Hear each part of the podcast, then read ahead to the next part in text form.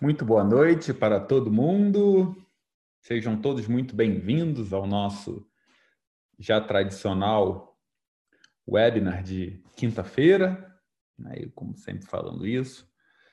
É um webinar aí que a gente convida gestores de todo o Brasil para estarem para que a gente possa estar discutindo temas que são relevantes, temas aí importantes né, na agenda das escolas.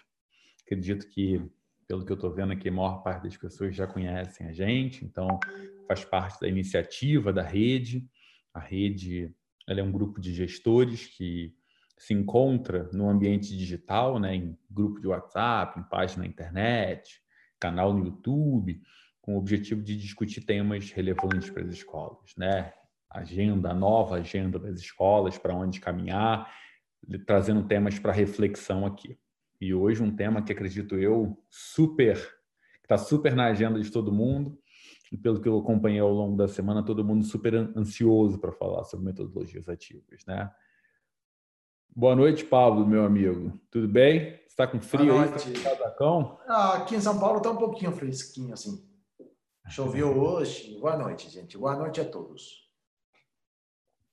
Bom, deixa. Acho que todo mundo aqui já conhece a gente, né? Eu sou. Meu nome é Maurício. Eu vou fazer a mediação aqui hoje da conversa em torno do tema das metodologias ativas. Sou também o sócio do Vivadi, né? Vivadi é a startup, né? A EdTech, que está desenvolvendo uma plataforma de programas para trabalhar soft skills dos alunos nas escolas, e a Vivadi, que patrocina que incentiva e tem a iniciativa da rede.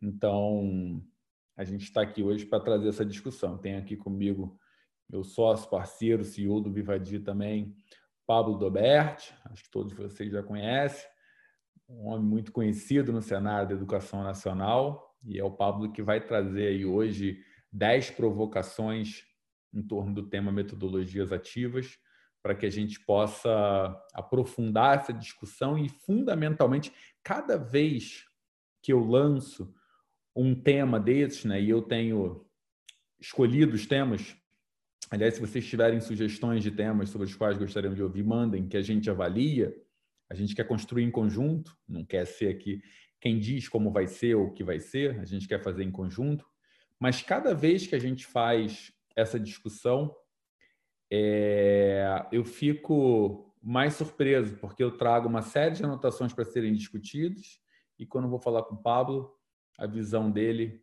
é completamente diferente do que eu tinha trazido, do que está escrito por aí. Então, é sempre uma oportunidade, e por mais que o tema seja tradicional, tuas provocações, Pablo, são sempre diferentes de tudo que acontece. Isso é sensacional. É um Tento fazer isso, cara. Tento fazer é. isso. Aliás, Mal, estou vendo atrás de você aí a biografia do Mal. Ah! Tá ali, cara. Olha só, muito bom. Tem do Mal, tem do Che, tem do Mauá. Ah, do Che ainda melhor. Estava ouvindo o Che no, no YouTube outro dia, cara. Mas vamos lá, vamos voltar. Só me, me chamou a, a atenção isso aí. Santiago Dantas. muito bem. Muito eu, bom. Eu prestei atenção nessa, nessa naja que você tem aí também. Não sei se você viu que tinha um cara que tinha uma naja dessa em casa, só que verdadeira, e mordeu ele, né? É, eu sabia. Por isso a minha é de madeira, cara. É. Bom, gente, 6h35, vamos dar início, então. Temos já aqui uma, um bom público hoje. É, a gente vai hoje, então, o tema de hoje, metodologias ativas é, com uma abordagem, como sempre, que a gente faz diferente, né? Essa abordagem é feita a partir de um conjunto de provocações que a gente traz. É muito importante também para que essa. Eu volto a dizer, né? A ideia aqui. Tirar o óculos, está batendo um reflexo aqui. A ideia aqui é que a gente consiga promover uma, uma discussão em torno do, das agendas das escolas, né? a nova agenda para as escolas, e para que essa discussão aconteça, é muito importante que aconteçam não só as provocações que a gente traz aqui, mas que aconteçam também as, a participação de vocês. Né? Então, Temos aqui vários gestores de várias escolas, de várias cidades do Brasil. Então, a gente tem aqui a ferramenta de chat, né? Já dei aqui boa tarde, Ana Sória Pires, boa tarde. Paula Massi, boa noite. Então, no chat, vocês podem trazer comentários e perguntas, e ou através do, da ferramenta do QA, também vocês podem trazer perguntas aí.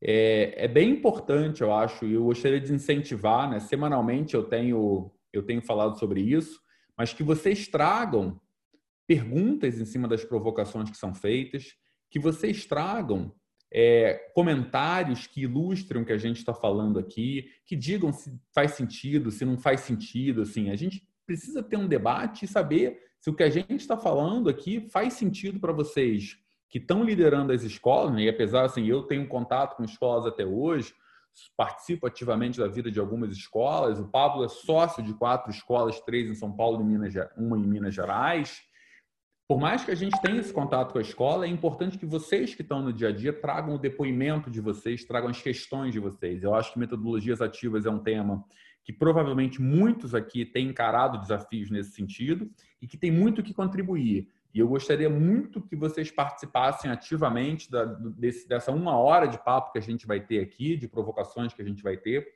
para enriquecer essa discussão. Tá bem? Então fica aí o meu convite ao longo do webinar eu vou, eu vou também falar isso mais algumas vezes. Pablo, tá com você a discussão. Eu vou acender uma luzinha aqui, ver se dá uma clareada nisso aqui. Pode mandar brasa. Beleza. Bom, boa noite a todos. De novo, obrigado por participar. A gente está muito feliz. Não sei mal se a gente já contou quantos webinars a gente leva, mas estamos na, perto dos 15, né? Isso. E, e eu estava pensando, seria bom no, no, no, próximo listar, relembrar de quantas coisas a gente falou e de que repertório de questões a gente abordou, porque a mim me parece uma riqueza isso, né? ter abordado uma série de temas com um perímetro claro, que é educação e, sobretudo, educação escolar, é, mas também a gente falou de, de, de questões bem variadas, que até mostram quanto a gente se interessa por diferentes aspectos da vida institucional escolar e não por Você botou no mudo. Beleza, sim, aí, aí voltei. Bom, lá, vamos lá, vamos começar com um antes tema... De começar, Pablo, desculpa te interromper, só antes vai, vai. de você começar. É, queria pedir aqui, veio um aviso, um, um, uma das pessoas que está nos ouvindo, da Escola Lápis de Cor, desculpa, eu esqueço o seu nome, aí está aparecendo para mim Escola Lápis de Cor é, mas que, que é Luzi, isso mesmo. É a segunda vez que eu pergunto, desculpa o meu esquecimento, me perdoe. Mas que quando vocês fizerem comentários pelo chat, marcarem não só os painelistas, né? quando forem comentar, marcar panelistas e quem está assistindo, né? Tem essa opção na hora que você vai comentar, para que todos que estão acompanhando possam ler também os comentários e não mandar só para os panelistas, tá bom? Então fica aí o pedido para mim. Muito bem lembrado, Luzi. Obrigado, tá? Vai lá, Pablo. Beleza. Bom, então vamos lá. Eu trago 10 provocações e vou tentar com isso vou movimentar, como sempre, as ideias de vocês, tentar mostrar algumas outras maneiras de abordar as mesmas questões e até trazer alguns pontos mais polêmicos para a gente conseguir polemizar, porque a gente acredita que na polêmica, na nas diferenças de posições conceituais aparece é, o verdadeiro a verdadeira vida da discussão institucional e pedagógica escolar. Então, para começar, eu faria um questionamento sobre o título, que a gente mesmo colocou. Né? A gente fala de metodologias ativas. E, para mim, a grande questão é que há um problema anterior à metodologia, que eu chamaria de epistemologia. Para mim é mais importante falar das epistemologias ativas, que, se estão bem feitas, pressupõem depois metodologias ativas. Mas se a gente parte da metodologia, a gente está obviando o problema da abordagem. E a abordagem define a metodologia. Aqui não é um problema de método, é um problema de cosmovisão, de tipo de abordagem. Que, claro, depois vai precisar de metodologias para poder ser posto em prática. Vou, vou voltar sobre isso em algumas das provocações. Provocação número um. a mim me parece que, que é útil aplicar aqui um, um pensamento binário. Binário quer dizer, se todos nós estamos tão confortáveis, e de fato a, a comunidade educacional está confortável com a falar de metodologias ou epistemologias ativas, será que chamamos as que não são ativas de passivas com a mesma naturalidade? Porque eu diria que se é verdade que as metodologias, as metodologias ativas ou as epistemologias ativas são o que a gente deseja ter, deveríamos todos reconhecer que o que temos hoje são metodologias passivas ou modelos epistemológicos educacionais passivos. Eu quero dizer isso porque dá mais vergonha dizer que você é passivo que dizer que você anseia ser, ser ativo. Então, eu gosto de reconhecer que a gente tem um modelo passivo e passivizante. E como é um modelo passivo e passivizante, migrar, mudar para um modelo ativo é um esforço enorme. Não é, uma, não é um simples movimento é, tático, é uma troca de posição. É um, é um movimento 180 graus. Sair de uma posição e ir para outra, que se contrapõe com a anterior. Então, por isso é difícil. Por isso é que o, o, o tema é tão manuseado e tão pouco implementado. Porque supõe uma série de coisas de alto peso conceitual e muito caracterizantes da maneira que a gente trabalha. Então, dito isso, vou para a segunda provocação. Eu digo, falar de pedagogias ativas, que talvez seja a melhor maneira de dizer as coisas agora, é falar de um princípio político, não de um problema de técnicas, que é o que habitualmente acontece. Quais são as técnicas ativas? Não. É um princípio político. Minha escola é uma escola de pedagogia ativa ou minha escola é uma escola de pedagogia passiva? A partir dessa definição, e não dá para ser passivo e ativo ao mesmo tempo. Infelizmente, não dá.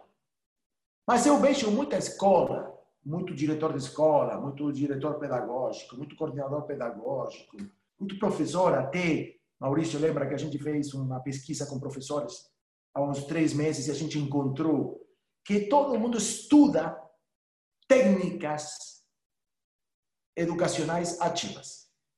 Vai lá e faz um curso sobre Flipper Classroom. Vai lá e faz outro curso sobre eh, pedagogia por projeto. Vai lá e faz outro curso, sei lá o quê como se fosse problema de trazer novas técnicas para misturar com o que a gente faz. E o que eu digo é que não é misturável, não. Não é misturável a técnica passiva com a técnica ativa.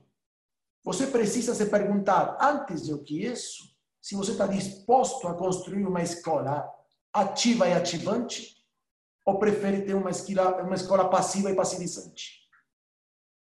E ali não cabem é, integrações. Porque são, porque o modelo é binário e excluinte. Quando você é de uma maneira, não está sendo de outra. E é bom aceitar isso. Vou, vou, vou pôr um exemplo que para mim é útil. Se a bondade é um valor, e a gente aceita a bondade como um valor, só vale ser bom, ser uma boa pessoa, se você é sempre uma boa pessoa. Uma vez que você quebre essa posição, então você já não é uma boa pessoa. Não dá para ser bom às vezes. Ou mesmo que não dá para ser ativo às vezes. Você tem que ser sempre ativo para ser uma instituição ativa. Legal. Então, para mim, isso de pedagogias ativas tem status de discussão de identidade institucional, de identidade escolar.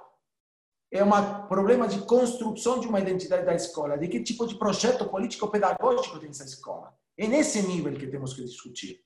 Muito mais do que na formação dos professores em alguma técnica ou outra, que supõe alguma coisa ou outra. Então, por isso é que eu trago a palavra epistemologia também, porque a palavra epistemologia remete a estruturação, a identidade, a bases do trabalho. Terceira questão. Quando a gente diz que, que estamos numa pedagogia ativa, a gente se refere a quê? O que é que é ativo ali? E, de outra maneira, o que é que é passivo na outra pedagogia? Eu diria assim, e vamos ver se vocês concordam. No que eu chamaria de pedagogias passivas, a gente tem um ator do processo pedagógico sumamente ativo, o professor. E um ator do processo pedagógico sumamente passivo, o aluno. Então, na verdade, a gente está dizendo que é uma pedagogia que supõe uma hiperatividade do professor e uma baixíssima atividade do aluno. E para mim, a pedagogia ativa é exatamente o, contrário disso. Eu quero um professor mais calmo, menos dono do conhecimento, menos dono da palavra, e um, ativo mais, e um aluno muito mais ativo, mais participativo, mais autorizado e se autorizando a, a tomar a palavra. Então, para mim, é um jogo de, de, de passividades e atividades entre basicamente professor e aluno. E podemos substituir ali também na equação, na hora de estudar, professor por livro. Quando o professor não está presente, o hiperativo é o material, que diz até quando você, você tem que ir para o banheiro. Ele é super dirigista, como, como conceito pedagógico. O livro pretende dominar todo o processo do aluno. E o aluno tem que estar ali para seguir o processo indicado por outro. Isso é passivizante. Isso pressupõe um aluno passivo. Isso em termos eh, dinâmicos, mas também há uma passividade em termos ontológicos. E vou nessa agora. A outra maneira de pensar passivo-ativo é, na, é na dicotomia sujeito e objeto, ou sujeito e conteúdo. No modelo atual, tradicional, imperante, o que é o ativo é o conteúdo. E o que é passivo é o sujeito. No modelo das pedagogias ativas, isso se, isso, isso se inverte. O que é passivo é o sujeito, perdão, o que é ativo é o sujeito, e o que fica passivo é o conteúdo. O sujeito avança por cima do conteúdo e não o conteúdo avança por cima dele. E ali há um problema claramente de epistemologia, ou seja, de concepção filosófica da coisa que me parece que quando a gente discute como comunidade, como ecossistema, as metodologias ativas, nós estamos chegando no fundo da discussão. Que é esse aí que eu estou tentando trazer para vocês. Quem é o ativo e quem é o passivo? E temos que tirar, então, ao aluno da passividade e levá-lo para a atividade. E temos que tirar ao sujeito da passividade e levá-lo para a atividade. Vou, vou, depois vou trazer mais espero que mais luz a essa hipótese. Quarta provocação. Mal, você me interrompe quando quiser, tá bom? Vou interromper. Interrompe aqui. Vou, vou trazer aqui o comentário da Elondina, Elondina Cândido Marim. Obrigado pela sua participação, obrigado pelo comentário. Eu vou trazer aqui o comentário dela, vou te fazer uma pergunta e vou incentivar Beleza. as pessoas a participarem mais, como sempre. Então, Elondina diz: boa tarde. Metodologia ativa de aprendizagem é um processo amplo, tem como principal característica a inserção do estudante. E eu acho que você pode explorar bastante em cima desse comentário dela. A minha pergunta para você é o seguinte: é, já há alguns anos a gente vem acompanhando o movimento das escolas e gestores de escolas empresas que estão desenvolvendo soluções, serviços e, e, organizações não governamentais que estão apoiando a educação no Brasil.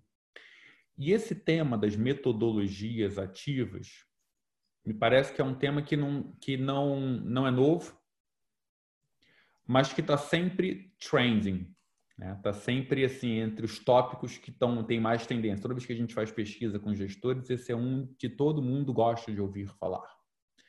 Mas, ao mesmo tempo, eu ouço muito pouca gente, e eu espero aqui hoje escutar mais, dando exemplos concretos de quanto conseguiram avançar nesse processo de tornar o seu estudante mais ativo, enfim, inserir um estudante de maneira mais ativa no processo. Então, não é novo, isso não surgiu esse ano, ano passado, há dois anos atrás. Isso tem pelo menos uns 10 anos que se fala nisso, e pelo menos uns 5 anos com intensidade. Eu vejo muito gestor participando com intensidade dos eventos que falam sobre isso, mas vejo poucos dando exemplos de como estão aplicando isso.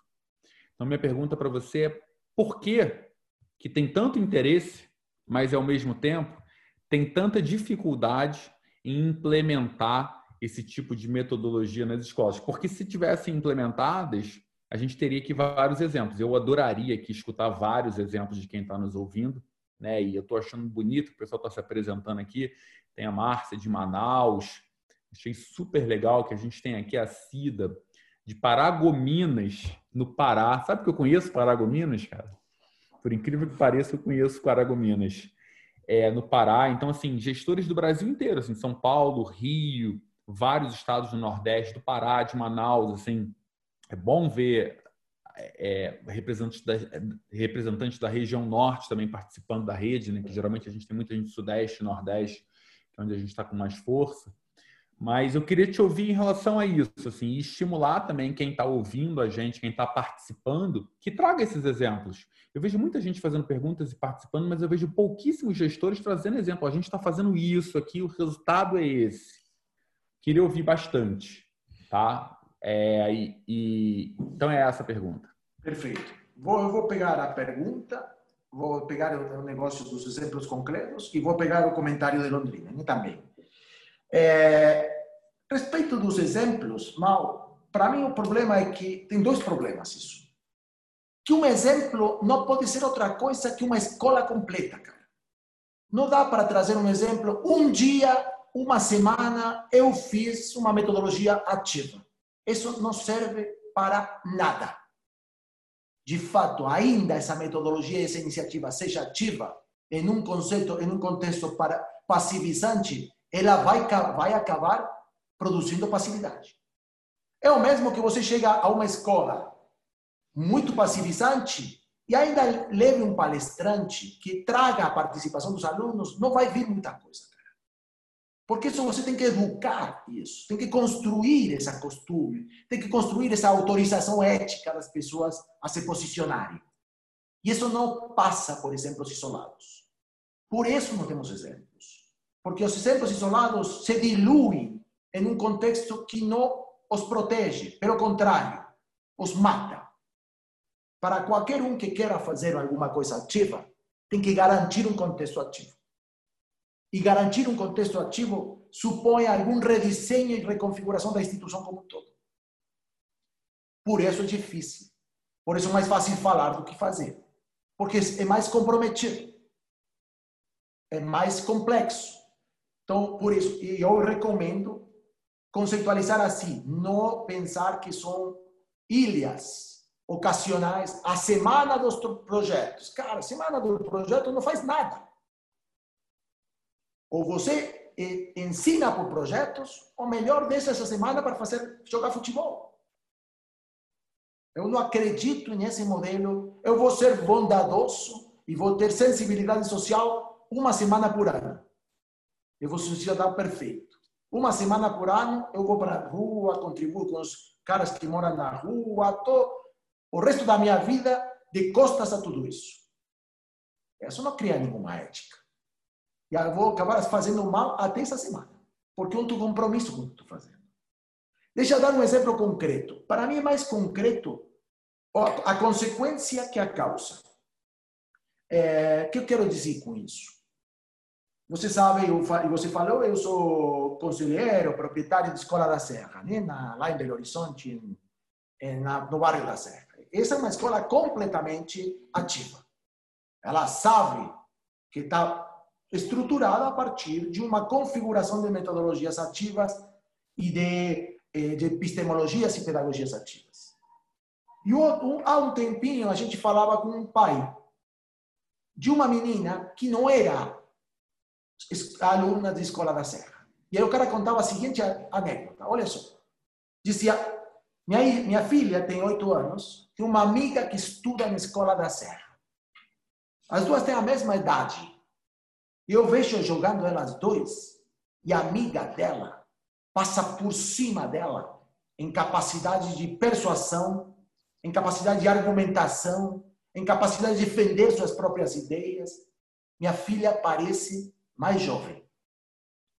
Retoricamente, argumentalmente, subjetivamente.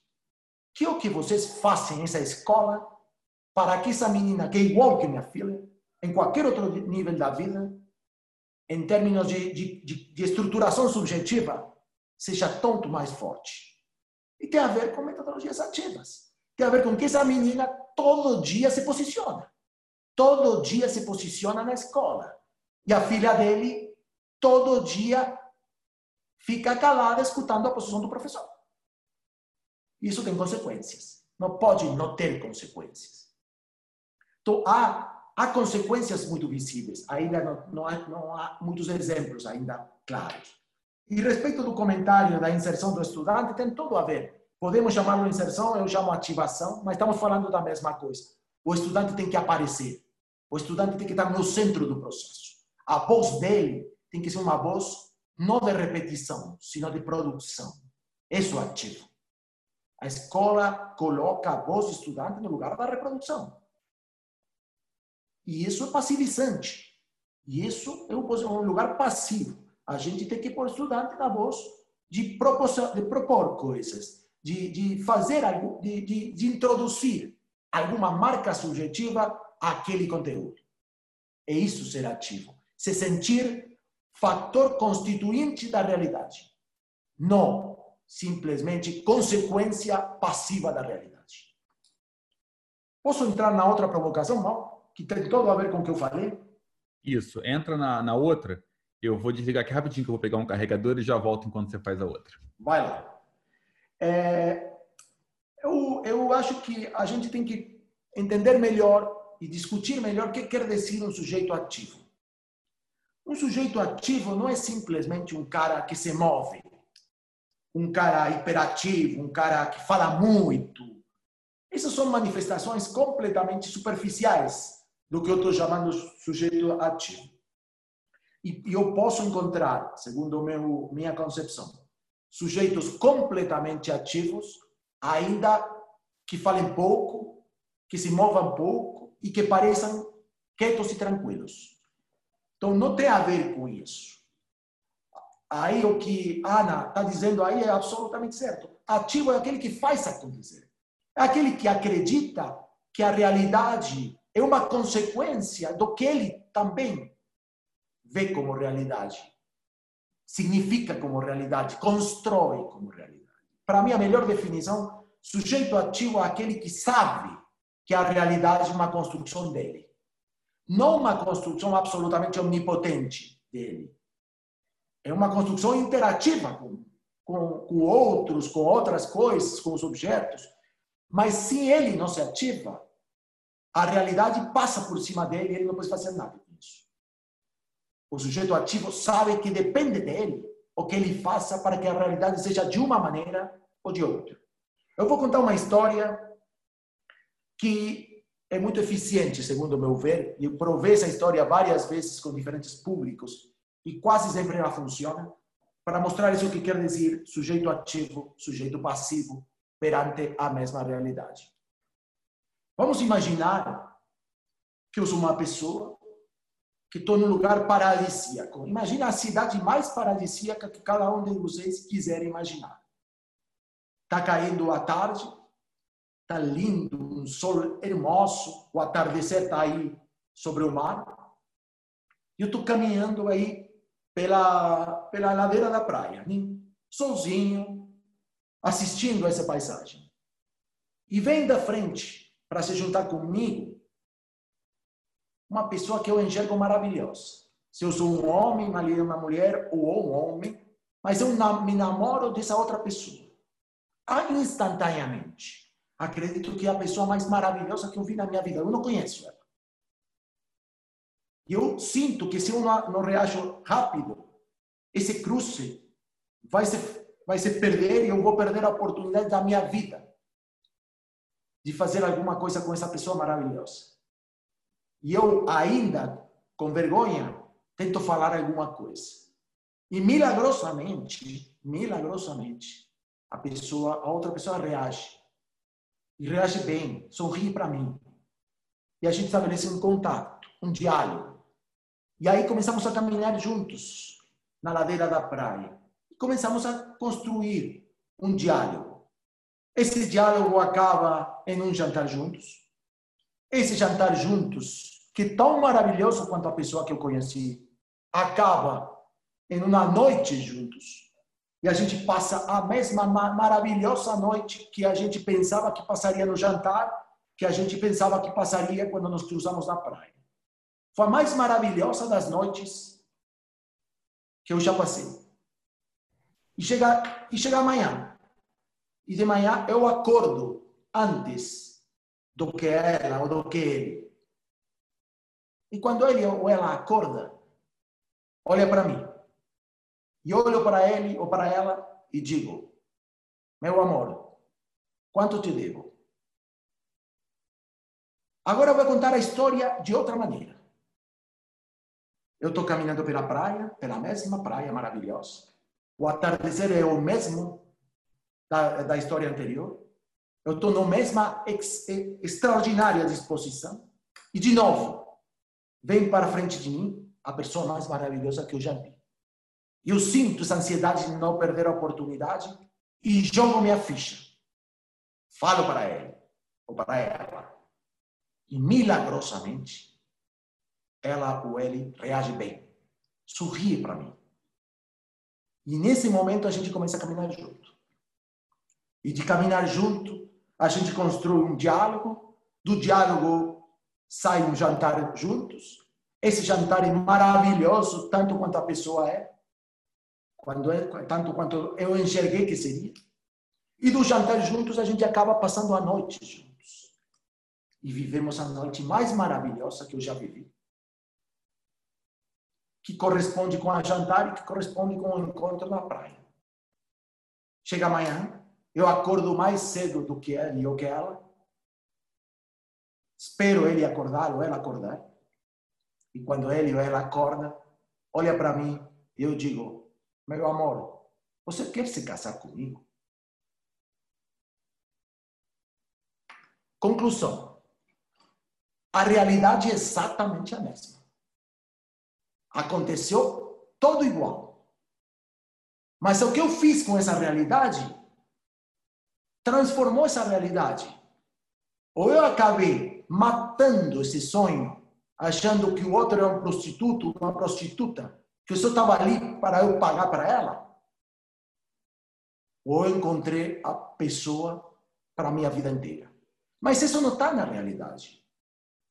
Isso está na minha posição perante a realidade. Sou eu que defini se isso era uma história de amor ou uma noite de felicidade. Aluno que compreende que ele é fator determinante da construção da, da realidade, esse é o aluno consequência de uma escola ativa. Ele sabe que ele, que dele depende, para bem ou para mal. Mal, posso parar? Posso continuar? Estou pelo pela provocação número 5. Tá. Deixa eu dar, trazer aqui alguns comentários, eu acho, para a gente colocar todo mundo ativo aqui, né? Que é o nosso objetivo. É... O Guilherme Maciel teve que sair, falou exemplo, trabalhamos com design thinking para nosso projeto anual da escola toda. Infelizmente, tenho agora uma reunião da escola e teria que sair, depois vejo gravado. Mas ele fala do design thinking como exemplo. Ana Sória, da Escola Jardim da Infância, Jardim da Infância de Manaus, Amazonas, diz que estamos caminhando para realizações de participação não só dos alunos, mas dos pais, onde o nosso pensamento em conjunto é ensino barra aprendizagem, mas fora das quatro paredes. Acho que tem muito que a gente pode explorar aí também, né, Paulo? Depois a Rúbia, de Governador Valadares, diz que as metodologias ativas é a construção da aprendizagem com professores e alunos.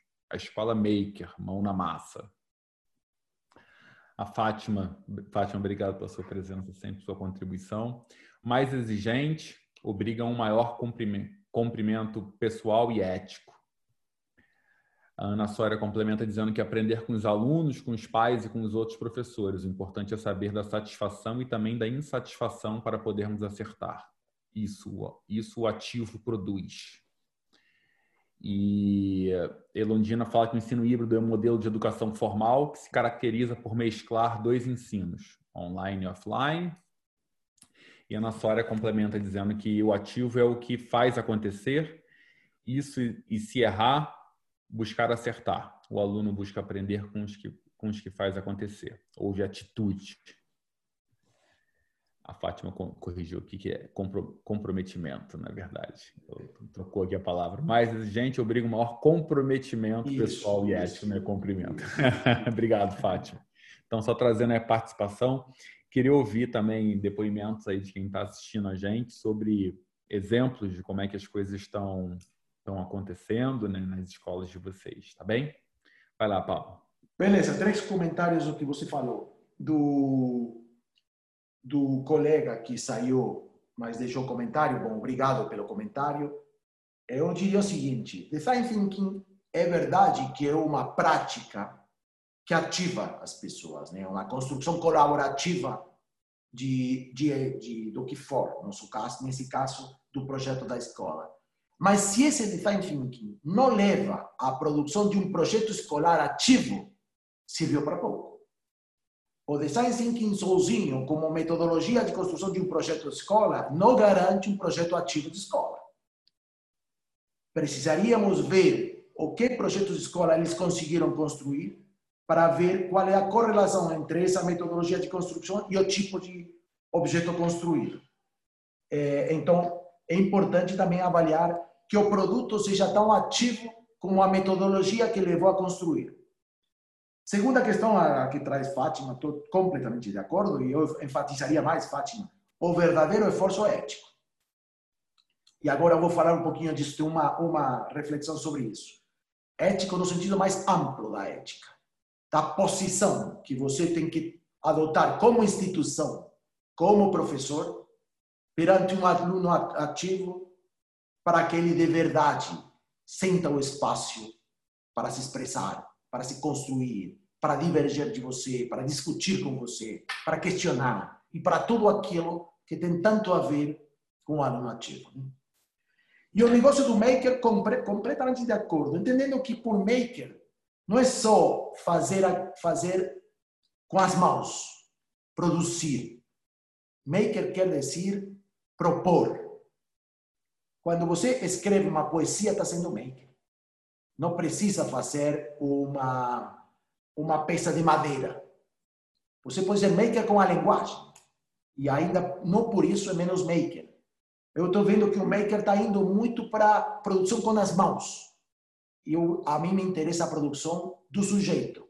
Seja com o cérebro, com a boca, com o corpo, com as mãos ou com qualquer outra dimensão do sujeito que consiga se ativar e propor.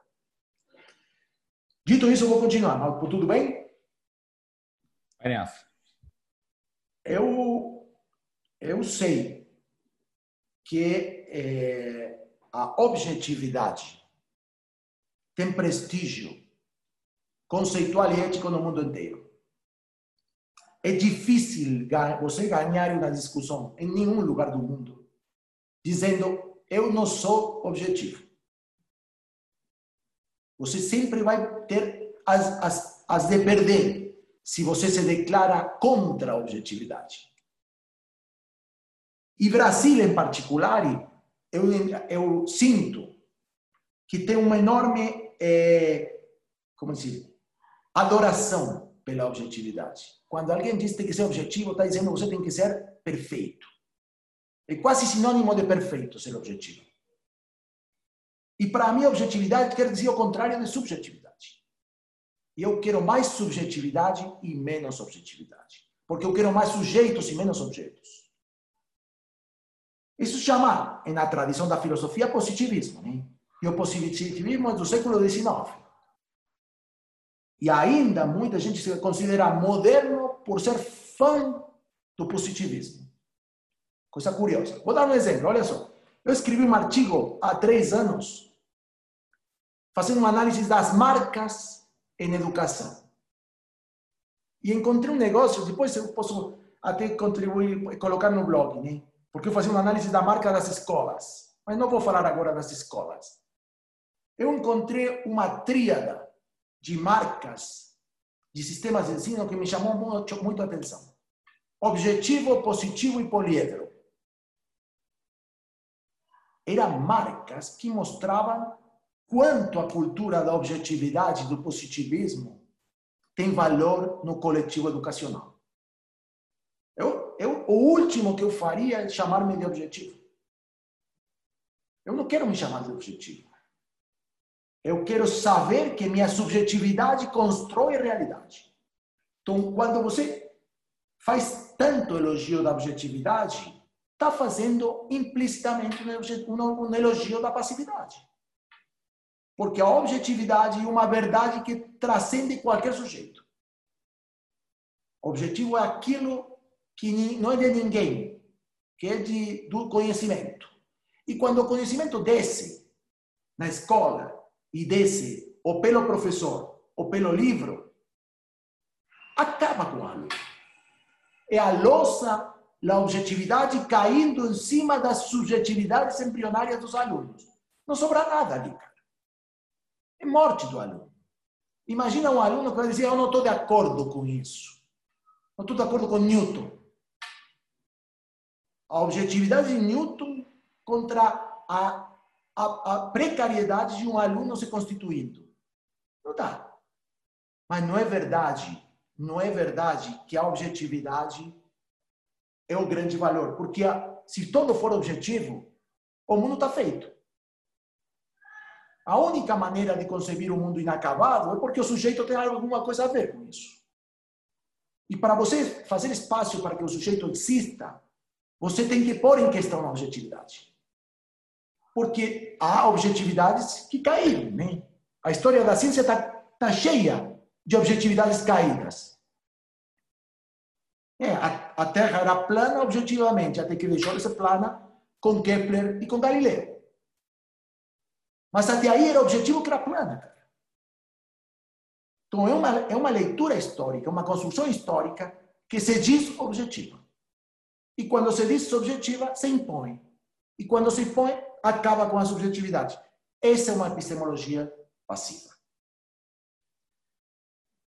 Então, para mim, a grande sacada de uma escola ativa é essa, escola que ensina ou prepara o aluno para construir uma posição dele perante a realidade. Saber que ele pode com aquilo, que ele faz parte de aquilo, que aquilo não é objetivo e por fora dele se não trabalhamos para isso, a gente não está trabalhando para nada que tenha futuro em termos de desenvolvimento das pessoas. E quando você não trabalha para isso e tenta trazer um elemento que pressupõe isso, não tem sucesso nenhum. Porque os meninos e o ecossistema mesmo não faz espaço para essa discussão.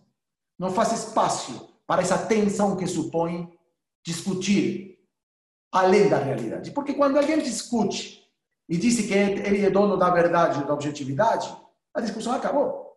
Porque se o outro cara que está discutindo com esse diz o mesmo, como você resolve isso? A única maneira de discutir e contribuir e colaborar e construir juntos é que cada um enxerga que a realidade está ali como um dado e que cada um tem uma posição de significação dessa realidade que pode ser negociada.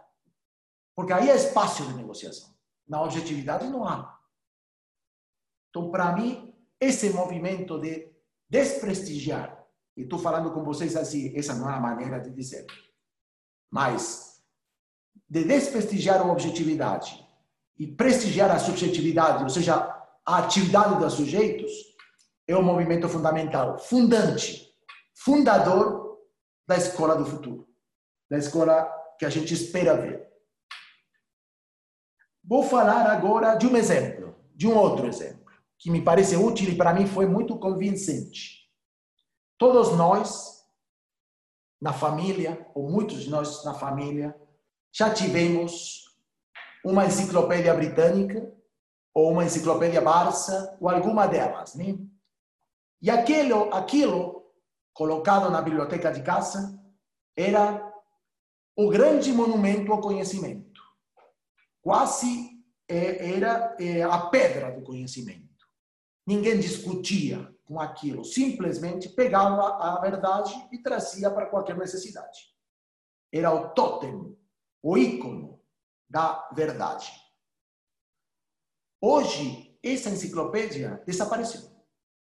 Não só porque o livro físico já não cabe nos, nos apartamentos e as pessoas não compram livros físicos, a exceção de Maurício, que compra a biografia do Che Guevara e de Mao, mas fundamentalmente desapareceu porque houve uma iniciativa que acabou com ela, que é a Wikipedia.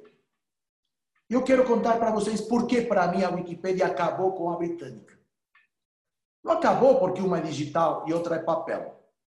Porque, claro que existe a Enciclopédia Britânica Digital. Claro que existiu outra coisa que se chamava Enciclopédia em Carta. Você lembra disso, Mal? Uma iniciativa de Microsoft, de Bill Gates. lembro, lógico. E, cuja lógica era que a tecnologia agregava valor porque você não ocupava lugar, porque você podia indexar na hora e atualizar na hora o conteúdo, porque você tinha máquinas e métodos de busca muito mais eficientes, quer dizer, a tecnologia como eficiência gerava valor por cima da britânica, mas o conceito era o mesmo. Aquele, aquele que inventou Diderot, lá no século XIX. É, acho que não, no século XVIII até foi. Que fez a Wikipedia? A Wikipedia diz, de alguma maneira diz, o conhecimento não é essa objetividade que está nos científicos, não. O conhecimento é uma construção social que se decanta na interação social. Aqui não há uma fonte de conhecimento e um consumidor de conhecimento. Essa tese é verdade é falsa. O que é verdadeiro é que todos somos produtores e consumidores de conhecimento ao mesmo tempo, dependendo do momento e do tempo. Então, eu posso ser perfeitamente consumidor de conhecimento de um tema que não tenho a menor ideia, mas em outro eu sou absolutamente produtor desse conhecimento, porque eu sei disso e porque eu tenho uma posição diante disso. E a Wikipedia acabou com essa elitização de conhecimento que vira objetividade, que era o grupo de científicos e a elite acadêmica que fazia aquele conteúdo, e depois os bárbaros que consumiam aquilo sem discutir. Hoje, quem lê Wikipedia pode discutir com Wikipedia. Pode subir outro conteúdo que discute com o conteúdo que está lá. Isso vai se construindo de uma maneira milagrosa, com sutis divergências, que dão para a Wikipedia aquela sensação de organismo vivo, né? de corpo em movimento, que vai mantendo aí dentro a vida mesma das subjetividades, tentando dar sentido às, às subjetividades. Então, a Wikipedia é uma grande escola para a gente aprender o que quer dizer sair do paralisante da objetividade morta, que era a enciclopédia britânica. Então, sobram duas, Mal. Você quer que faça uma parada ou vou com as duas que sobram? Não, acho que você pode concluir com essas duas. Depois eu trago aqui, são vários comentários e o pessoal está participando ativamente com trazendo aí o, alguns exemplos. Eu continuo esperando alguns exemplos de, do que está sendo feito prático nas escolas. É, e acho que depois a gente pode abrir aí para aprofundar aí. Eu tenho algumas questões também, mas eu vou deixar você concluir, porque provavelmente a pergunta que eu vou fazer está numa dessas duas próximas provocações. Então. Vamos lá. Bom, as, as, a, o número de participações é maior do que o habitual, e isso mostra o que eu estou sendo muito eficiente ou que ninguém está de acordo comigo, né? porque eu não consigo ler o que está sendo comentado é, na velocidade que está sendo produzido. Mas em qualquer caso, eu sabia que eu estava arriscando e eu queria produzir esse, essa incomodação. Ainda estou dizendo coisas que acredito, claro. Mas eu não espero necessariamente consenso. Eu espero debate e vida colaborativa aqui na rede Vivadi. Últimas duas considerações. A primeira, nossa leitura, agora vou falar como Vivadi, é que o hemisfério direito da escola, o currículo não cognitivo da escola, é uma baita oportunidade que a gente tem para não ser positivistas mais uma vez. Para não ser instrucionais mais uma vez. Para não ser passivizantes mais uma vez. Porque, porque o hemisfério direito, a construção de valores, de atitudes, de sensibilidades, está menos carregada de pressão social sobre a objetividade. Não há ali uma enciclopédia britânica das emoções, ainda. E tomara que nunca. Nem há também uma enciclopédia britânica da sustentabilidade. São corpos vivos que estão se discutindo o tempo todo. Então, a proposta do Vivadi não é só desenvolver o hemisfério direito, as não cognitivas nas escolas, sino aproveitar para desenvolvê-las com uma estratégia ativa, gente. Com uma, com uma abordagem pedagógica ativa, onde os alunos fazem parte ativa do processo e onde o saber, o conhecimento, a verdade, os, os conhecimentos estabelecidos estão sempre em questionamento e sempre em questão. E têm que ser produzidos. Têm que ser construídos naquele contexto dessa escola, com essas pessoas, naquelas circunstâncias históricas. E não adianta vir num livro ou alguém palestrante dizer como são as coisas de aqui para a eternidade. Então, como eu vejo que é mais fácil entrar por aí, porque a comunidade é menos sensível, vamos falar assim, eu tentaria nós desaproveitar a oportunidade. E se a escola ganha confiança, e tomara que sim, com metodologias ativas no hemisfério direito, depois, juntos, Vivadi e as escolas, podemos explorar o hemisfério esquerdo com novas metodologias. Porque aí o embate vai ser mais forte. Aí está Enem, vestibular, não sei o quê, não sei o quanto, tradição, etc, etc. Então vamos aproveitar temos um espaço de atuação, um currículo não cognitivo a ser desenvolto, que nos dá uma oportunidade enorme de não cair na mesma armadilha. Por isso também é que a Vivadi está. Eu estou tão empolgado com Vivadi. Porque, na verdade, a mim o que me interessa é a metodologia ativa. E eu vejo no, no lado direito uma enorme oportunidade. E a gente provar o que Maurício disse, como esse negócio funciona quando você é coerente, consistente, insistente por essa vida. E a última tem, com, tem a ver com medição, com resultados. Não? Eu estou completamente convencido que um aluno formado nas metodologias ativas, ainda assim vai dar certo em avaliações que midem competências passivas. Vou dar um exemplo. Um aluno bem formado numa metodologia ativa Vai dar certo no Enem também. Vai dar certo no vestibular também. Porque esse cara vai ser tão forte que até vai entender quais são as necessidades de adaptação que o vestibular, o Enem, precisa.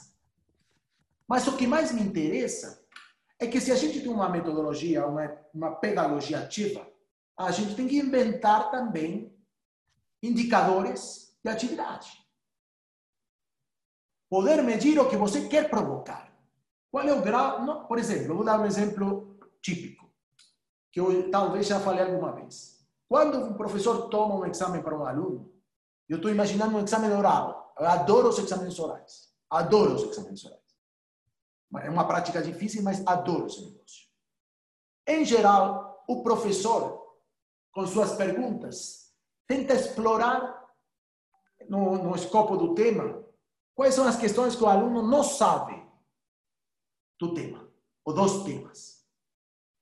Eu proponho o contrário. Se você está formando um aluno ativo, tenta saber quanto sabe do tema que sabe. Porque o verdadeiramente nos interessa é que o aluno tenha conseguido se desenvolver muito em alguma questão e não pouco em todas. Eu não quero alunos exaustivos. Eu quero alunos pontualmente brilhantes. Que de uma coisa que o cara adorou, seja capaz de propor o impensável. Mas o professor e a escola têm que contribuir. Você tem que incentivar. Lá atrás alguém comentou, tem que dar espaço para o erro. E é verdade. Mas não é só espaço para o erro. É valoração daquele que ultrapassa a média. De aquele que ultrapassa a demanda da escola e diz, eu, eu fui, fui além desse tema, porque esse tema mexeu comigo. E eu vou entrar nesse negócio a fundo. Eu vou acabar discutindo com você, professor. Porque isso me interessa de verdade. Perguntaram para Borges, uma vez, em uma reportagem, maestro, me diz uma coisa. É, você, eu vejo que você tem muitos textos dedicados à filosofia e a filósofos. É, é, é, é que, é que a você a filosofia lhe interessa? E ele respondeu: A minha filosofia não me interessa. A minha filosofia me ocorre. Ou seja, eu estou atravessado pelos problemas existenciais. Eu não estou interessado na filosofia. É que eu não posso dormir se não entendo o que quer dizer viver. Da mesma maneira que perguntaram para ele, Borges, você, não, você anota em uma, um caderno as ideias que vêm na sua cabeça para depois escrever sobre elas? E ele respondeu, eu nunca anoto nada, porque só escrevo daquelas ideias que eu não consigo esquecer.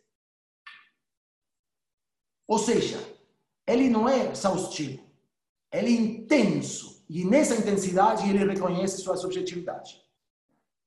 O mesmo que metodologias de participação, gente. O aluno não tem direito a participar, o aluno tem obrigação de participar.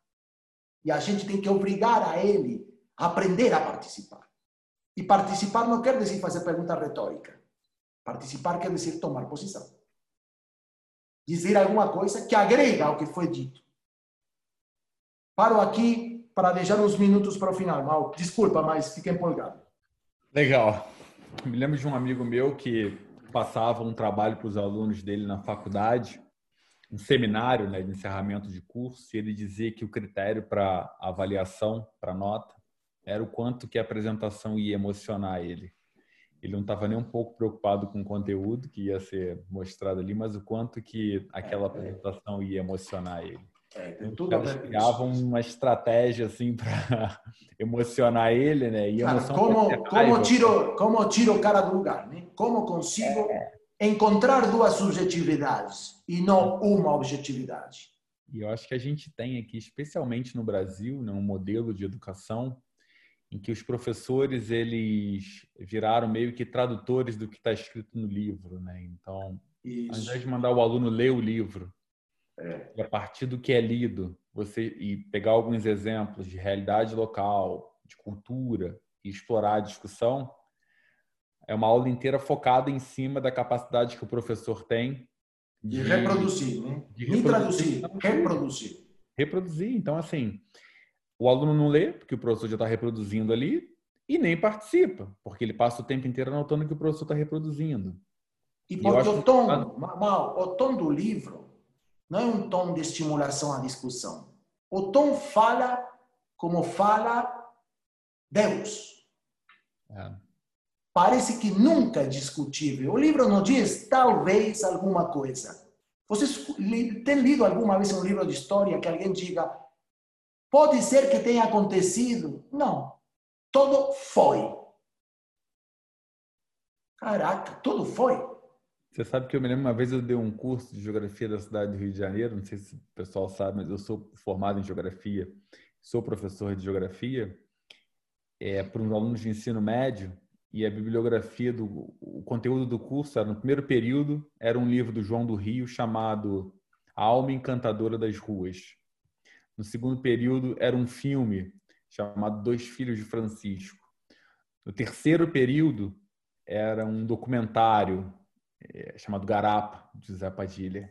E os caras ficavam loucos, que eles falavam assim, cara, mas por onde que eu vou estudar? Por onde que eu vou ler isso daqui? Eu falei, isso não é problema meu, eu estou introduzindo o tema. Agora você vai procurar o que, que tem sobre esse tema e vai trazer para mim. E é impressionante como é que eles não têm, passa muita coisa da ativa pela autonomia, né? Então, acho que a grande dificuldade está também no fato de como, como eles são muito passivos, quando você puxa para isso, eles não têm nenhuma autonomia para tornar para se tornar. É, porque isso não acontece de um dia para outro, não. É uma longa formação, no sentido mais grego da palavra formação, né? É. Deixa eu trazer alguns comentários aqui relevantes. É, a gente super participação aqui hoje. É, a Fátima, inclusive, de Pernambuco. É bonito ver isso, né, Pablo? A gente tem gente de Pernambuco, do Pará, do Amazonas, São José dos Campos e do Rio de Janeiro. Então, assim, é, eu acho isso tão incrível, assim. O Viva de hoje está presente em quase todos os estados do Brasil. Eu acho isso tão bacana. Um país tão grande, com uma diversidade tão grande. Então, a Fátima fala como ser professor ativo todo o tempo, tendo que cumprir um currículo intenso. E, e eu acho que, e depois ela complementa, a maioria das vezes, tendo que seguir o livro didático. Se o aluno da escola pública recebe os livros, os professores precisam usá-los. Então, essa obrigação, isso vai um pouco do que eu estava falando, né? Essa coisa da obrigação de usar o livro, né? E a maneira como se usa o livro, ela acaba sendo indo contra a ideia de você conseguir fazer a coisa ativa, né? Pode usar o livro de diferentes maneiras, né? Não precisa ser seguir exatamente o que está ali no livro, né? Assim, o mais importante no final das contas é que a gente forme o aluno e não que a gente instrua o aluno, né? Que é um pouco do que a, a, a Fátima traz. É preciso coragem para trabalhar e educar na incerteza, no fio da navalha. Ser professor nesse espaço de insegurança assusta os professores e a gestão de qualquer escola. E depois ela ela continua dizendo paradigma de instrução versus paradigma de aprendizagem, com ênfase Isso. na comunicação e interrelações. Exatamente. Isso que a gente está discutindo, né?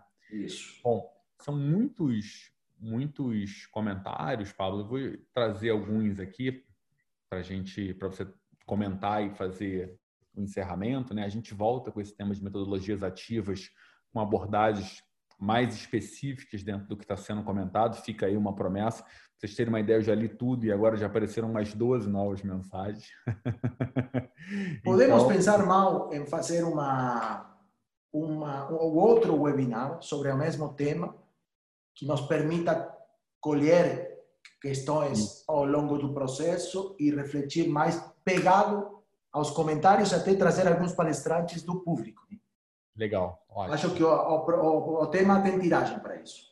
Legal. Rê, Vou pedir para você, Rei, que está aí escondido atrás desse rede Vivadia, para coletar essas perguntas e colocar um documento para mim, por favor, para a gente Pode poder ficar. fazer isso. Obrigado, tá?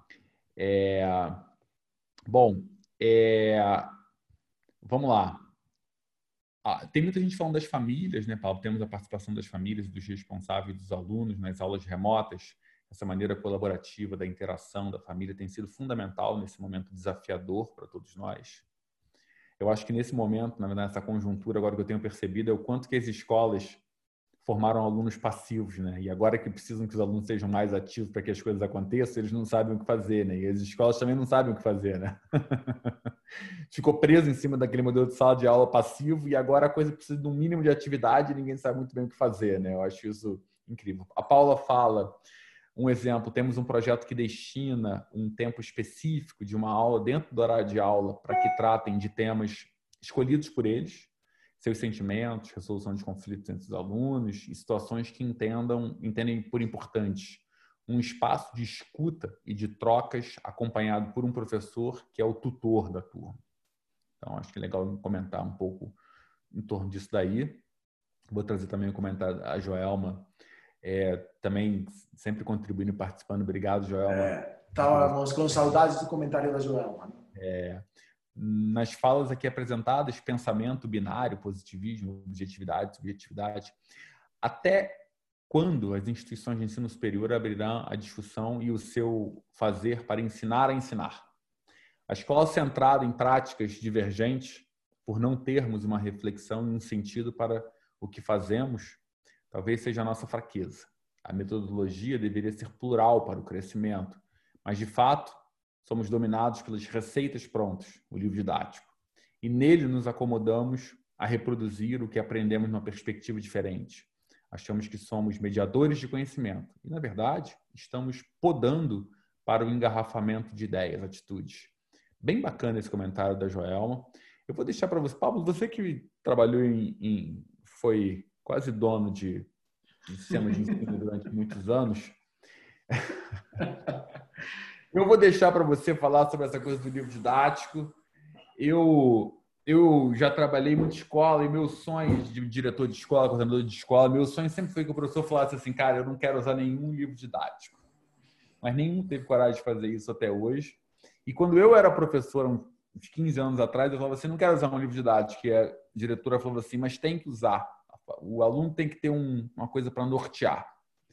Então, eu queria que você encerrasse aí fazendo um comentário em cima disso que a gente, esses exemplos que eu trouxe, Perfeito. sobre essa coisa do livro didático, dessas apostilas, que eu acho tudo meio caótico e contribui só para as coisas continuarem como estão. Vai lá. Beleza. Aliás, é... um minutinho só. Hermani traz livro didático. Cabe uma discussão longa. Hermani, a gente está trazendo uma proposta no Vivadi, né? O Vivadi, para quem não sabe, é uma plataforma que traz programas para desenvolvimento do hemisfério direito, né? A gente hoje tem 34 programas mapeados e a gente tem como filosofia dois princípios para a gente não a gente não abre mão. O primeiro é que a gente não usa livro. O segundo é que se a gente não conseguir medir e mostrar resultado, a gente não faz.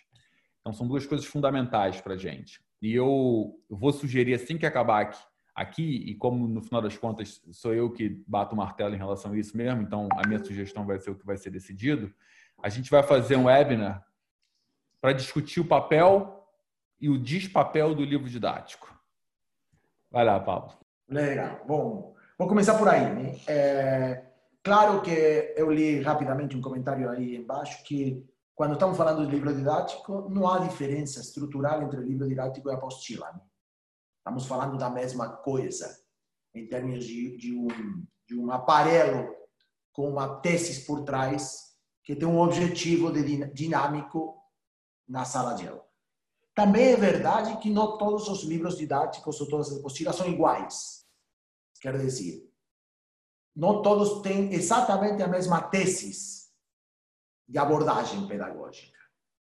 É verdade que o mesmo conceito de, de livro didático, de apostila, quase determina sua ideologia pedagógica. Mas ainda assim há sutis diferenças entre uns e outros. Mas quando você dizia, Mal, é, muito depende da maneira que você usa o livro, é verdade a meias, porque não dá para usar esse livro de outra maneira que não seja instrucionalmente, porque ele está desenhado para ser instrucional. Eu tinha uma querida amiga minha, diretora editorial de muitos anos, que ela dizia: o livro não deveria ser o curso da escola, sino o recurso da escola. E é verdade, mas não é esse tipo de livro que funciona como recurso. Teria que ter outra estruturação para ser recurso. Porque ele, ele se, se constrói como curso, como percorrido da coisa. É, que mais o que nortear. Né? O livro engessa, não é o mesmo que nortear.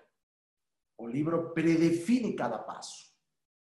Depois, é verdade também que foi dito por aí que os currículos é, e e as maneiras que as eh, faculdades de pedagogias formam os professores são determinantes fortes que deixam a escola um pouco um pouco atrapada, um pouco presa. Mas sempre é espaço, gente, ainda seja pequeno. Minha recomendação é usar os espaços que encontre além do currículo, nas costas do currículo. Formar os professores além da formação que eles trazem, tentar fazer com que algumas coisas aconteçam. Porque se a gente vai esperar que mude o currículo ou mude a formação do professor, só nossos netos conseguirão ver alguma coisa nova. Gostei da palavra paradigma, né? Alguém trouxe a palavra paradigma, é verdade, a gente teria que ter trazido também a palavra paradigma. Tem muito a ver com paradigmas mesmo. A, a pedagogia ativa é um novo paradigma respeito da pedagogia passiva. E o último ponto tem a ver com a autonomia que você falou. Na escola remota, né, que a pandemia obrigou, os alunos perderam um pouco essa, essa, esse controle máximo que a escola exercia sobre eles. E se tiveram que deparar com sua própria inconsistência como autônomos. Eles não sabiam o que fazer.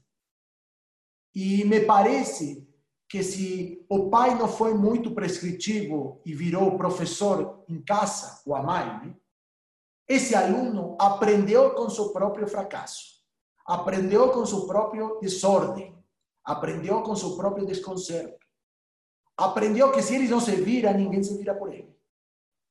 Quer dizer, essa escola que pareceu não ser escola dos últimos quatro meses, pode ter acabado sendo uma grande escola da autonomia e das subjetividades dos nossos alunos. Tomara que seja assim, meu caro. Deixo com você o fechamento, estamos estourados do tempo, viu? Bom, vai ter que ser curto aqui.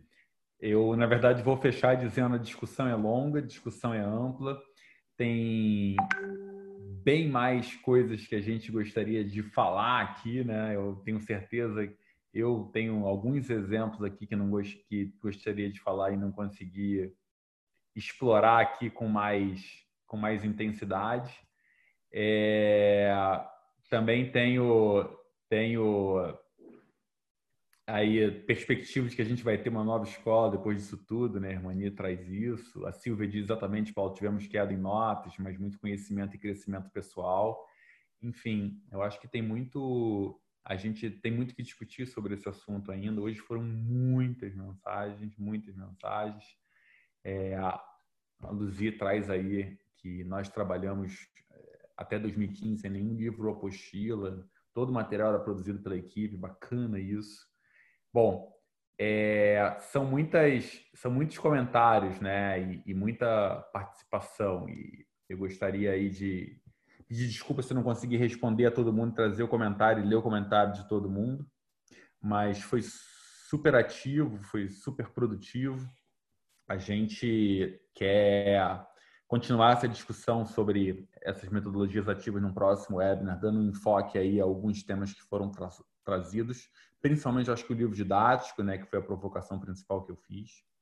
Mas vamos respeitar o tempo, a gente sempre respeita o tempo, né? Tô falando isso já tendo desrespeitado, mas a gente sempre isso. respeita o tempo. Queria agradecer a presença de todo, todos vocês que estiveram aqui com a gente hoje. Esse esse esse webinar fica gravado no rede.vivadia.com.br. Se você entrar em rede.vivadia.com.br, lá tem todos os webinars que aconteceram até hoje. É, a partir desse webinar, a gente vai gerar um blog post com conteúdo sobre esse assunto. Essa semana tem um, um blog post sobre retorno às aulas, super interessante, feito pela Bárbara. Então, sugiro vocês que visitem também e conheçam. E a gente, toda quinta-feira, se reúne aqui e queria deixar um convite especial para os gestores de escola que ficaram animados com o que a gente está propondo aqui, com toda essa discussão de hoje.